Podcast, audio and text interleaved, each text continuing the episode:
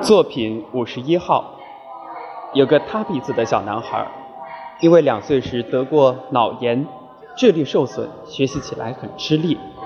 打个比方，别人写作文能写二三百字，他却只能写三五行。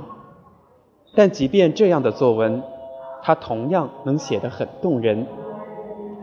那是一次作文课，题目是愿望，他极其认真地想了半天。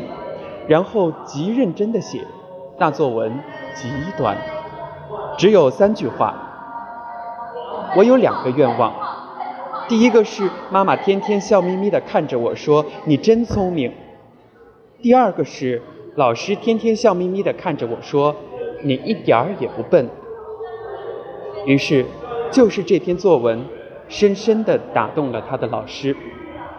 那位妈妈式的老师不仅给了他最高分。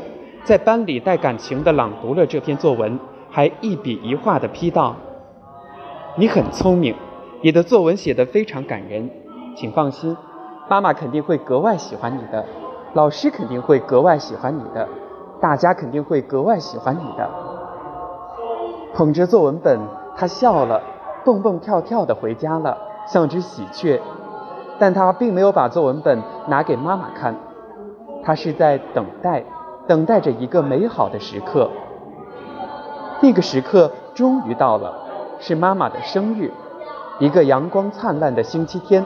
那天她起得特别早，把作文本装在一个亲手做的美丽的大信封里，等着妈妈醒来。妈妈刚刚睁眼醒来，她就笑眯眯地走到妈妈跟前说：“妈妈，今天是您的生日，我要送给您一件礼物。”果然。看着这篇作文，妈妈甜甜的涌出了两行热泪，一把搂住小男孩，搂得很紧很紧。是的，智力可以受损，但爱永远不会。节选自张玉婷《一个美丽的故事》。